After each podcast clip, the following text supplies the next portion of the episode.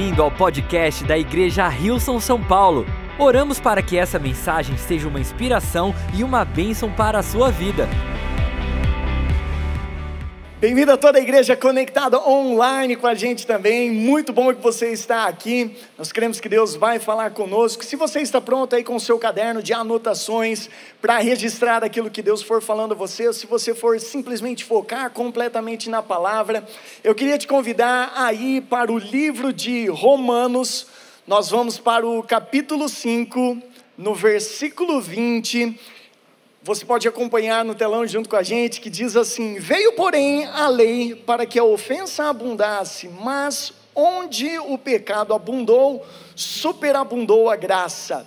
Vou ler mais uma vez, porque é um versículo só que nós vamos ler para dar início nessa mensagem. Veio, porém, a lei para que a ofensa abundasse, mas onde o pecado abundou, superabundou a graça. E a partir desse versículo, nós vamos entrar numa mensagem com o tema O poder da graça para transformar. Amém? Vamos orar. Pai, muito obrigado por essa noite. Obrigado por esse momento que nós temos na tua presença. Nós oramos que o Senhor venha falar aos nossos corações, que a gente possa ser transformados pela tua palavra, pela tua graça, pelo teu poder e pelo teu espírito. Oramos que durante esse tempo a gente possa receber tudo aquilo que o Senhor preparou para nós, em nome de Jesus. E uma igreja cheia de fé diz: Amém. Amém. Eu, quando eu vejo esse, esse versículo que diz onde o pecado abundou, superabundou a graça, eu mais ou menos que olho para a graça como um, um superpoder, um algo de Deus, assim, um superpoder da graça que nos alcança, que trabalha, que faz algo em nós. É interessante que na lógica e até mesmo no livro de Romanos, a gente vê em outros momentos, que pessoas que entenderam que onde estava abundando o pecado, superabundava a graça de Deus, onde aumentava o pecado, aumentava a graça também, chegaram numa lógica que foi o seguinte: que tal pecar mais? E quanto mais a gente pecar, mais graça vai ter, porque se onde tem muito pecado, tem muita graça, quanto mais a gente pecar, mais graça de Deus será presente. Mas aí Paulo falou assim: não, mas esse não é o propósito, porque o pecado não gera a graça, mas o amor de Deus que gera a graça e nos ajuda a vencer o pecado. E ao longo do tempo nós aprendemos que a graça de Deus é o favor imerecido que Ele nos oferece, é um favor, é algo que a gente recebe não por causa de merecimento, então a gente vê que a graça não é uma licença para pecar, mas sim uma ferramenta de Deus para gerar transformação, uma mudança que ocorre de dentro para fora. E essa transformação que a graça gera leva a gente em um processo. E porque nós estamos falando de um local onde está superabundando a graça, o superpoder da graça, eu achei que seria interessante, quem sabe a gente olhar para para a jornada de um dos super-heróis, para que a gente possa aprender um pouquinho nessa jornada de transformação. Quantos aqui gostam de filmes de super-heróis? Ok, estão comigo. Quantos aqui gostam do Homem-Aranha? Conhecem o Homem-Aranha? é o favorito de muitos. E tem esse, esse personagem que ele tem esse lado humano. O, o, o Homem-Aranha tem aquele negócio que ele é, ele é imaturo, ingênuo, inseguro, ao mesmo tempo tem um coração puro, então a gente meio que se conecta um pouquinho com a jornada dele, e a gente acha muito interessante. E na sua jornada de vencer os vilões, tem um, uma parte que em um dos filmes, quem sabe você vai se lembrar, que tem um meteorito que cai na Terra, e aí desse, desse meteorito tinha um, tinha um negócio meio, meio alienígena, assim, parecia uma graxinha preta, um negócio que começa a, a seguir o Peter Parker, onde ele vai. E aquele negócio parecia uma geleia, é, é até difícil de descrever. A Marvel descreve como um simbionte que vai em busca dele. Aí encontra ele. E quando pega nele, parece que tem uma mudança completa que acontece com ele. De repente, ele começa a sentir superpoderes. O cara fica confiante. A confiança que ele não tinha antes, que ele era um pouco inseguro, agora ele entra num bar cheio de confiança e ele canta, ele dança, ele arrasa, ele conversa com todo mundo, ele se sente completamente livre, ele se sente mais forte, ele vê algo diferente acontecendo com ele e ele que começa a se achar o cara. Tá aí a jornada do Homem-Aranha, mas vai passando o tempo e aí algumas características ruins de sua personalidade começam a se sobressair sobre as outras características que ele tinha, e de repente ele começa a ficar rude, começa a ficar agressivo, ele começa a fazer coisas que ele não tinha vontade de fazer, mas ele fazia, e, e a gente começa a ver um Homem-Aranha completamente diferente daquele super-herói, daquele homem de coração puro, mas ao mesmo tempo, ele, ele tem momentos que ele para para observar e ele vê, fala assim: o que está acontecendo com o meu comportamento? Um momento ou outro que parece que ele está um pouquinho mais sóbrio, ele sente que assim, eu, que, que, que esse negócio, esse negócio eu, eu, tenho que me livrar disso, e ao mesmo tempo ele parece que não tem forças para se livrar. De repente, ele, ele, quando ele tenta se livrar, o negócio parece que pega nele de uma forma ainda mais profunda e ele começa então a perder controle. Ele se sente aprisionado naquela situação e começa a fazer coisas que estava desalinhado com o caráter puro do coração que ele tinha e ele se sente preso em uma situação. Quantos já se sentiram assim como o Homem-Aranha? Aquele negócio que acontece, você perde um pouquinho o controle. A gente vê um pouquinho disso acontecendo na Bíblia também.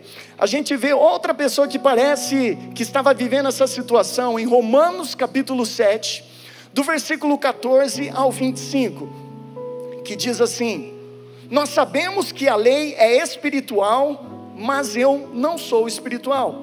O pecado me controla como se eu fosse seu escravo. Eu não entendo aquilo que faço, porque não faço as coisas boas que quero fazer ao contrário, faço as coisas más que odeio fazer. Se faço as coisas más que eu não quero fazer, concordo que a lei é boa. Mas não sou eu que de fato faço o mal.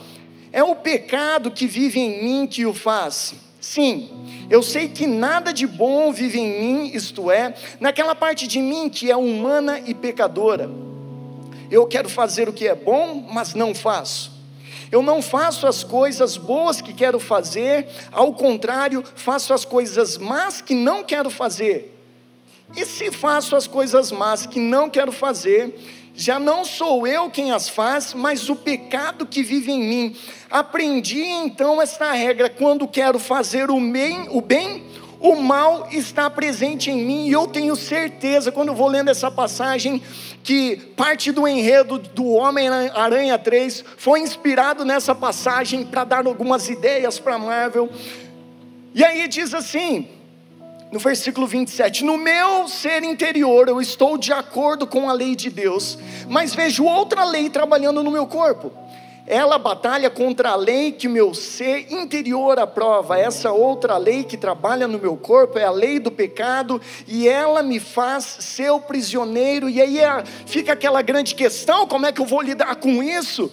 Chega no próximo versículo e ele diz assim: Que homem miserável, tão miserável que eu sou. Quem poderá me defender? Essa daí seria a versão mexicana.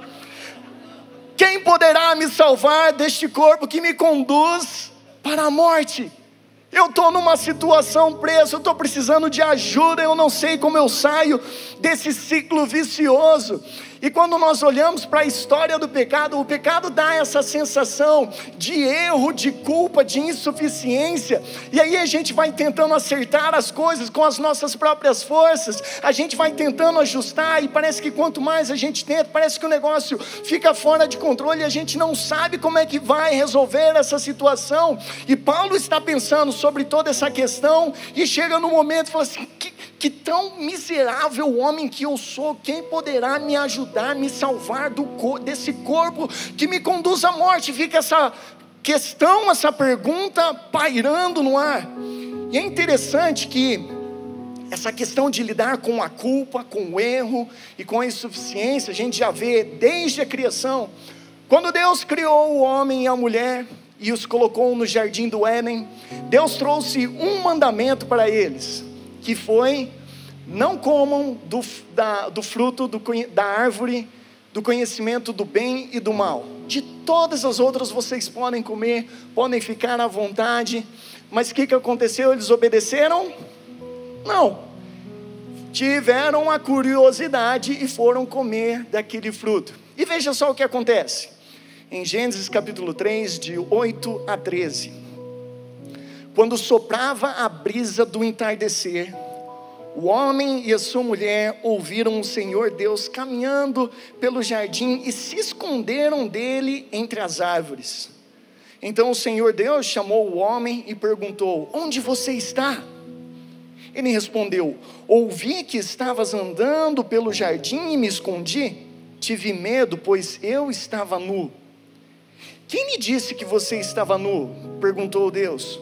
Você comeu do fruto da árvore que eu lhe ordenei que não comesse? O homem respondeu: Foi a mulher que me deste. Ela me ofereceu do fruto e eu comi. Então o Senhor perguntou à mulher: O que foi que você fez? A serpente me enganou, respondeu a mulher. Foi por isso que comi do fruto. E aqui a gente vê pela primeira vez, o ser humano tentando lidar com essa questão da culpa, do erro, da insuficiência, desse negócio que saiu fora de controle, ele fala assim: e agora como é que eu me limpo, como é que eu resolvo essa situação? E aí vai, vai conversar com o homem, e o homem fala assim: não fui eu, ele está tentando livrar da sua culpa, não fui eu, foi a mulher, e não somente colocou a culpa na mulher, ainda falou assim: foi a mulher que o Senhor me deu. Ele colocou a culpa na mulher, colocou a culpa no próprio Deus. Se assim, como implícito, se o Senhor não tivesse me dado essa mulher, talvez a história teria sido diferente. Ele não assumia a responsabilidade pela atitude que ele havia tomado, porque ele estava querendo lidar com aquela culpa, aquele erro, uma insuficiência que ele está querendo passar. Aí é a vez da mulher. Quando Deus vai conversar com a mulher, ao invés de ela responder, porque a pergunta de Deus foi simples: você comeu? Era só falar assim, sim ou não. E veio a explicação para tentar se justificar, para tentar se purificar. E a mulher também chegou e falou assim: ó, foi a serpente que me enganou. Se ela não tivesse me enganado, eu não teria comido. Então a culpa não é minha, a culpa é dela. E uma forma da humanidade tentar lidar com essa questão, com o pecado, com a culpa, aquela, aquele sentimento é de passar para o outro. Aí já não tinha mais para onde correr. A serpente não tinha para onde correr, a culpa ficou sobre ela também. E Deus vai trazendo tudo essa questão. E a grande pergunta do Homem-Aranha continua quem poderá me salvar deste corpo que me conduz à morte? Como é que eu vou lidar com essa situação? Como é que eu lido com esse ciclo de que tem algo, uma culpa, um peso dentro de mim, um pecado, mas e agora eu não tenho essa força de passar adiante, eu não tenho como me purificar? E aí nós vemos que tanto o Antigo Testamento quanto o Novo Testamento apontam para uma mesma resposta. Logo na sequência, depois dessa situação no jardim do Éden, Deus diz em Gênesis capítulo 3, versículo 15: Farei que haja inimizade entre você e a mulher, falando a serpente, e entre a sua descendência e o descendente dela. Ele lhe ferirá a cabeça e você lhe ferirá o calcanhar. Já estava Deus ali apontando que através da vida daquela mulher nasceria um que teria o poder de resolver essa situação. E nós sabemos que ali em Gênesis capítulo 3, versículo 15, já está apontando para a morte.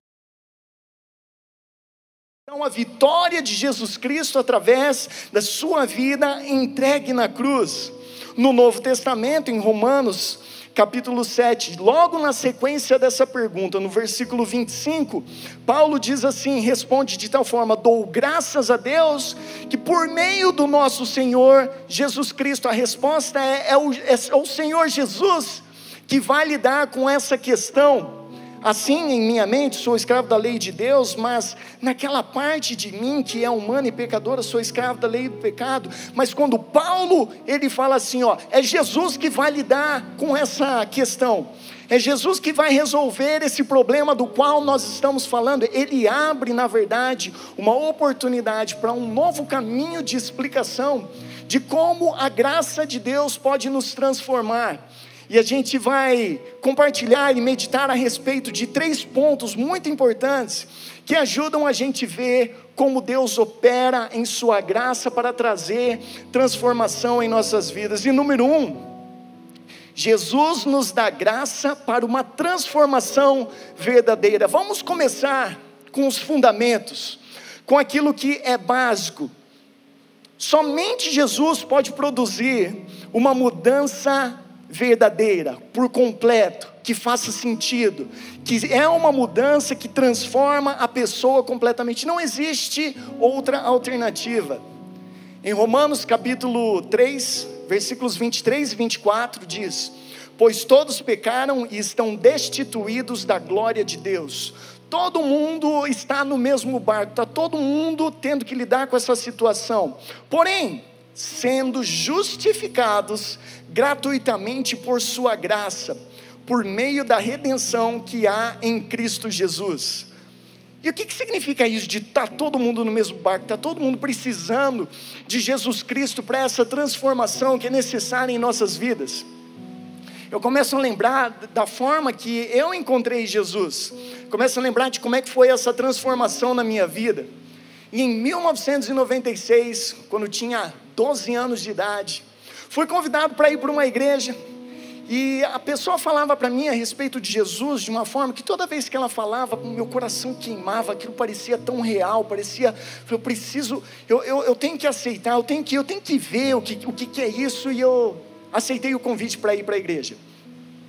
Quando chega na igreja, eu, eu não sei como é que foi a sua experiência, se tem alguém visitando aqui, mas para mim, eu falei para a pessoa que me convidou, só garante para mim uma coisa, a gente vai sentar na última fileira, não vai conversar com ninguém, vai entrar quietinho, sair quietinho, é ó, só para eu, só eu aceitar o seu convite, pode ser? Então não sei se você se sente assim dessa forma, mas já, eu já me senti assim.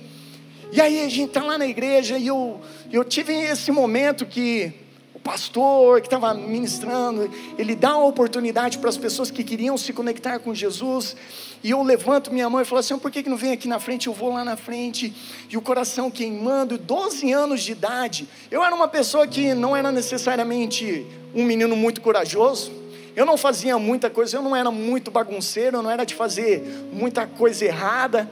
Se moralmente falando, 12 anos, eu não tinha feito nada moralmente preocupante durante aquele tempo. Mas é interessante que quando eu disse sim para Jesus, veio uma coragem dentro de mim, uma coragem especificamente em relação a ir à igreja e estar participando, porque os meus pais são de um contexto religioso diferente, minha família é de um contexto religioso diferente. Quando eu falei que eu ia começar a frequentar essa igreja, eu na verdade cheguei e falei assim, pra, dentro de casa, falei assim: ó, a partir de hoje eu sou um cristão e eu confio em Jesus, posso ir para a igreja? E foi assim, ingênuo dentro de casa. E no começo foi ok, porque eu acho que eles pensavam que eu ia ir só uns dois, três finais de semana e ia acabar.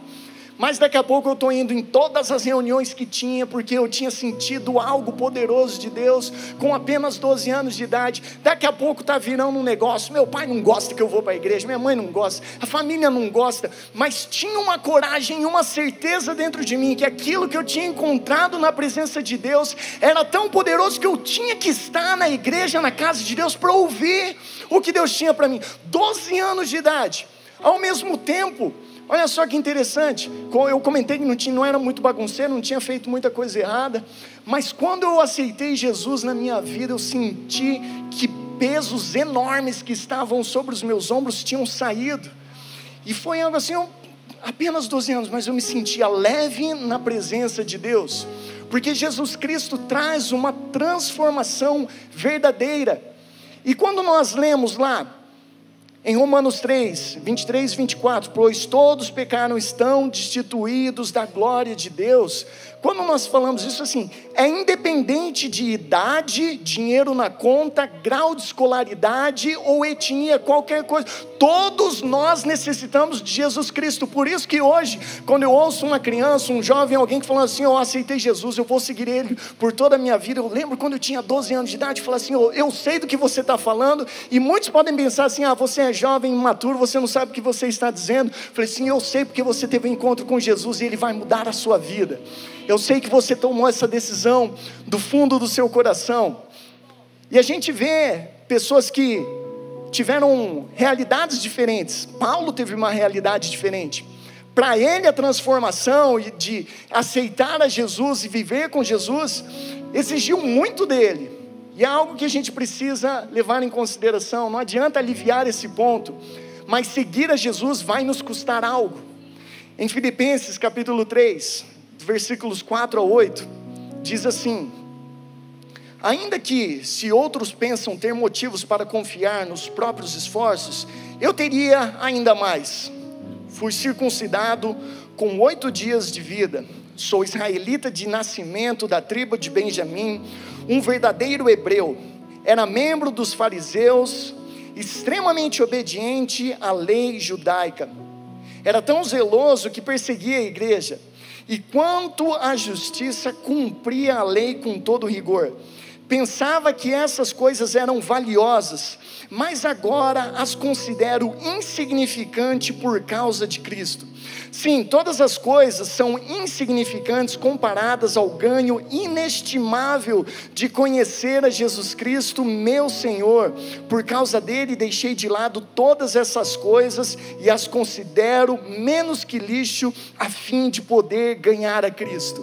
O que Paulo está dizendo assim, ó, para mim me custou, porque Paulo ele traz todo o seu histórico, ele traz todo o seu currículo, coisas que seriam impressionantes à vista de uma religião predominante naquela época. Então ele era uma pessoa admirada, uma pessoa respeitada. De repente ele entendeu que a vida dele seria completamente diferente com Jesus Cristo. Ele tem um encontro com Jesus e ele fala assim: Agora eu estou colocando tudo de lado para colocar Jesus Cristo em primeiro lugar. E ele fala assim: vai te custar algo. Quando nós entregarmos a nossa vida vai custar algo, quem sabe vai custar algumas amizades, vai custar alguns títulos, troféus e conquistas, mas quando nós nos entregamos a Jesus Cristo, o que Paulo está dizendo é o seguinte: vai te custar algo, mas aquilo que você recebe ao conhecer Jesus é totalmente incomparável. O custo é pequeno, é um custo que vale a pena pagar, porque mesmo que a gente entregasse tudo, nada se compara ao conhecer Jesus Cristo pode ter certeza que quando você tomar uma decisão, essa é uma decisão que você jamais vai se arrepender dela, porque você vai ter esse relacionamento com o próprio Jesus e vai saber quão maravilhoso é ter esse relacionamento. Então, uma verdadeira transformação vem através de um relacionamento com Jesus Cristo e Jesus nos dá essa graça para dar esse primeiro passo. Número dois, Jesus nos dá a graça para uma transformação gradativa. E essa palavra é uma palavra lenta, né? uma, uma mudança gradativa. Em 2 Coríntios capítulo 3, versículo 18 diz: Portanto, todos nós, dos quais o véu foi removido, podemos ver e refletir a glória do Senhor, e o Senhor, que é o Espírito, nos transforma gradativamente a sua imagem gloriosa, deixando-nos cada vez mais parecidos com Ele. Uma mudança gradativa. E quando a gente fala aqui uma mudança gradativa, nós estamos falando a respeito de pequenos incrementos. Vai crescendo, é lento, mas vai funcionando. E se tem alguma coisa que eu tenho aprendido nesses últimos três meses, falando a respeito da paciência que se exige para restauração e transformação, é a paciência. Esses últimos três meses, Deus tem trabalhado bastante. No dia 24 de julho, eu fraturei o, meu dedinho. E aí foi aquele processo. Não, não, não doeu muito. E na verdade não doeu nada. Estava com o dedo fraturado, achei que estava deslocado, tentei colocar no lugar, não funcionava. Fui tirar um raio-x, vi que estava quebrado. E aí, ok, o cara falou: talvez vai ter que ter cirurgia. E depois procura especialista, encontra especialista e fala assim: realmente vai ter que ter cirurgia. Todo ortopedista que viu o meu dedo falou: vai ter que passar por uma cirurgia. Dia 3 de agosto eu passo por uma cirurgia. Mas antes de eu entrar na cirurgia, o médico veio conversar comigo lá e ele falou assim: Ó, eu estou preparando a sala cirúrgica para todas as alternativas daquilo que a gente pode fazer para restaurar o seu dedo. Uma, um desses procedimentos significa que ao concluir você vai ficar com o dedo imobilizado durante quatro semanas. O outro procedimento você vai ficar com o dedo imobilizado por oito semanas. Só ali, quando eu estiver para fazer a cirurgia, eu vou tomar essa decisão, vou olhar direitinho, mas eu quero que você saiba que essas são as alternativas que eu tenho e depois eu te comunico mais detalhes. Perfeito. No meu coração, eu falo assim: quatro semanas. Com certeza, quatro semanas é a melhor opção vai resolver isso daqui, o dedo imobilizado, depois resolve um pouquinho assim, tá? Resolve rapidinho. Vou para a cirurgia, depois da cirurgia eu volto, acordo, primeira pergunta fala, e aí, o que, que deu? O que, que aconteceu? Ó, eu optei pelo, pela cirurgia aqui, a gente vai ter que imobilizar o seu dedo aí por oito semanas. Eu falei, meu Deus, aquilo aqui, não podia ter feito, aí já estou lidando com aquela questão da paciência, de o que, seria melhor para o meu dedo. Vai passando o tempo, Passam-se as oito semanas, preciso concluir com outro procedimento cirúrgico, faz o outro procedimento, depois mais uma semana para tirar os pontos, depois começar a fisioterapia. Aí começa a fisioterapia. Estou na terceira sessão de fisioterapia, e aí eu estou com um dedinho lá, fazendo assim tal, ganhando parte do movimento. A fisioterapeuta olha e fala assim: Olha só como melhorou, você ganhou bastante movimento e tal. Eu falei: É. Aí eu mostrei o dedo até onde ia, até onde eu conseguia mexer, até onde eu consigo esticar. Ela falou, parabéns pelo progresso. Aí eu falei, obrigado, fiquei todo animado. Falei, daqui a pouco resolve a situação. Mostrei a minha outra mão, meu outro dedo, fiz assim, quanto tempo até o, o dedo ficar assim, ó, funcionar direitinho, igual esse daqui? Ela olhou assim, hum, acho que umas 30 sessões de fisioterapia vai ser suficiente. Eu falei, o quê? meu coração falou assim: eu já estou no processo, das quatro semanas, que não é, depois virou oito, depois tem mais uma, depois tem as sessões de fisioterapia. E, e aí eu, eu, eu, eu falei assim: parei para analisar e pensar um pouquinho a respeito daquilo, e eu estava vendo que ela estava dando parabéns por um progresso, ainda que o progresso fosse pequeno. E às vezes a gente não presta atenção e a gente desvaloriza os pequenos progressos que tem na nossa vida porque a gente está preocupado em ver uma mudança extraordinária acontecendo tudo de uma vez só, do dia para a noite. A gente gosta do extraordinário, a gente gosta do imediato. Vai ler o livro de Mateus e, e Jesus fez um milagre imediato. A gente ama o imediato e a gente não gosta dos processos, a gente não gosta daquilo que é gradativo, que é lento. Mas Deus, Ele trabalha uma transformação em nós de forma gradativa e trabalhando para que cada vez a gente se pareça mais com Ele. Então, alguns riscos que a gente corre no meio desse processo é, é, é, olhar e achar que a nossa vida não está indo adiante, que as coisas não estão mudando e a gente vai pensar em desistir. E se a gente desiste, se a gente não vai à frente, se a gente não faz os exercícios espirituais que são necessários, a gente nunca vai reconquistar total mobilidade espiritual, crescimento, avanço, transformação, porque acontece de forma gradativa. A gente não pode desvalorizar os pequenos progressos até mesmo para encorajar alguém aqui, se você tem o seu empreendimento, talvez você tenha visto pequenos progressos, não tenha visto tudo aquilo que você gostaria de ver, não é tempo de desistir, porque pequenos progressos significa que você está progredindo gradativamente. Talvez você não é aquela pessoa que você gostaria de ser ou não alcançou aquilo que você gostaria de alcançar, mas você está num processo gradativo. Se você ainda não é a pessoa que você gostaria de se tornar, nós temos motivos para agradecer a Deus que nós não somos as mesmas pessoas que nós costumávamos a ser. E o processo é Deus trabalhando conosco para que a gente possa avançar. Não desista facilmente porque às vezes a gente precisa reconhecer e dar glória a Deus pelos pequenos progressos, pequenos avanços. Eu jamais vou esquecer que com a minha família, como quando eu contei a história de começar a ir à igreja, todo mundo era contra, tive uma dificuldade enorme, principalmente meu pai era totalmente contra, mas passou-se alguns anos e ele olhou para mim e falou: Você está indo naquela igreja lá ainda? Eu falei: Tô. Eu falei: Agora vai dar um problemão, mas tudo bem, tô. Ele falou: Você sabe que eu sou contra? Eu falei: Sei. Aí ele falou assim: Mas já que você está indo, ore por nós. Processos, progressos gradativos. Contei para todo mundo. Cheguei lá, sabe aquela. Cheguei lá e falei: Pastor, eu tenho um testemunho para contar. Meu pai pediu oração. E eu estava numa alegria só. Porque progressos gradativos, pequenas coisas Graças a Deus, hoje é uma pessoa que está em total suporte do ministério, ama Jesus, minha mãe, a família. Graças a Deus, um milagre aconteceu. Mas é um processo gradativo, não tem que ter pressa. Então, número um, Jesus nos dá, nos dá graça para uma transformação verdadeira. Número dois, Jesus nos dá graça para uma transformação gradativa. E número três, Jesus nos dá graça para uma transformação pelo Espírito. Nesse mesmo versículo que nós lemos, 2 Coríntios 3,18. Portanto, todos nós, dos quais o véu foi removido, podemos ver e refletir a glória do Senhor, e o Senhor, que é o Espírito, nos transforma gradativamente. Quem nos transforma? O Espírito Santo. A gente pode até se esforçar, fazer a nossa parte, nós devemos, mas a verdadeira transformação vem através do Espírito Santo.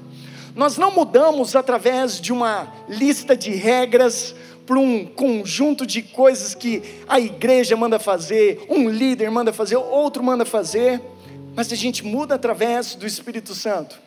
Sabe que a lei de Moisés, quando ela foi dada, ela foi dada para proteger o povo, ajudar o povo a se ajustar, a ter bons relacionamentos. E aí, por não obedecer à lei de Moisés, o que, que acontecia? Deus falava assim: olha, obedeça para que você tenha vida, mas se você não obedecer, terão consequências. Você sairá da terra prometida, a terra que eu preparei por vocês. E como o faz, né? Da mesma forma que foi em Gênesis capítulo 3, onde Deus trouxe um mandamento e, o homem e a mulher desobedecendo, o povo ali também desobedeceu, e aí eles foram enviados cativos para outras terras. Aí as pessoas que descobriram aquilo que estava acontecendo, falaram assim: então o que, que a gente precisa fazer? É, é ler a lei aprender a lei de tal forma que a gente não vai errar mais e aí a gente vai guardar a lei toda certinha. E aí começam a surgir, quando nós lemos no Novo Testamento, os mestres da lei. Entendem tudo. Vamos ser super rigorosos para a gente não errar mais. Mas o problema é que a lei começa a se tornar o Senhor, a lei começa a se tornar o tudo, e estão focando nos seus próprios esforços e não entendendo como era o propósito original da lei. E na lei, quando ela é quebrada, ela é quebrada em 613 regras, dos quais 248 são comandos, 365 proibições e 1521 emendas. E quando Jesus vem, ele veio para cumprir a lei, cumprir o propósito dela, e falando assim: olha, eu vou trazer uma lei que ela é diferente, é uma lei que flui a partir do interior, porque essa outra lei aqui ela só está mudando o comportamento, mas não está gerando transformação no coração. E aquilo que a única coisa que pode transformar e gerar mudança no coração é o Espírito Santo trabalhando em nós. E aí, a partir do nosso coração, vai fluir todas as boas atitudes, aquilo que Ele tem para nós. A lei muda o nosso comportamento, mas não muda o nosso coração. O Espírito Santo muda o nosso coração. E a gente aprende que é o propósito de Deus para que a gente possa estar com o Espírito Santo. Em João capítulo 14, versículo 16 diz: Eu pedirei ao Pai e ele lhes dará outro auxiliador, o Espírito da Verdade, para ficar com vocês para sempre. Essa palavra auxiliador no grego pode ser traduzido de diversas formas. Se você buscar outras versões da Bíblia, você vai encontrar o advogado, o conselheiro, ele pode ser o ajudador, aquele que pede a Deus em nosso favor. O Espírito Santo é aquele que vai estar junto conosco, que a gente não vai ficar dependendo das nossas próprias forças. Nós confiamos em Jesus Cristo e o Espírito Santo ajuda a gente a continuar dar passo após passo na nossa caminhada de transformação. Jesus Cristo não vai transformar a gente apenas uma vez. Deus Deus não trabalha apenas com uma transformação, nós estamos sendo transformados gradativamente para sermos cada vez mais parecidos com Ele. É um processo que a gente nunca para, que a gente continua por toda a nossa vida e nós precisamos confiar no Espírito Santo de Deus para essa transformação. Romanos capítulo 8, versículo 1, concluindo esse pensamento, diz: Portanto, agora Nenhuma condenação há para os que estão em Cristo Jesus, que não andam segundo a carne, mas sim segundo o Espírito de Deus. Nós colocamos a nossa confiança não naquilo que nós podemos fazer, mas naquilo que o Espírito de Deus pode fazer por nós. E eu gostaria de convidar a todos a se colocar de pé nesse momento. Pensando nesse momento de transformação, pensando naquilo que Deus quer realizar em nossas vidas, a liberdade, o crescimento, o avanço, o lembrete de que Ele não terminou com você, o lembrete de que Ele está trabalhando, o lembrete de que você precisa olhar para aquele progresso pequeno e falar assim: obrigado, Deus, porque não está da mesma forma que estava antes. Pode ser que melhorou apenas 0,5%, pode ser que melhorou 1%, mas melhorou, está avançando e Ele tem um plano e um propósito para a sua vida. Amém? Se você sentir a vontade, enquanto o Espírito Santo continua a ministrar em nossos corações, você pode levantar as suas mãos, pode adorar a Deus, pode tornar essa canção a sua oração. Vamos juntos adorá-lo. Obrigado por ouvir o podcast da Igreja Rilson São Paulo. Esperamos que você tenha sido desafiado e inspirado. Se gostaria de visitar nossas reuniões aos domingos, você pode encontrar mais informações no site rilson.com/são paulo.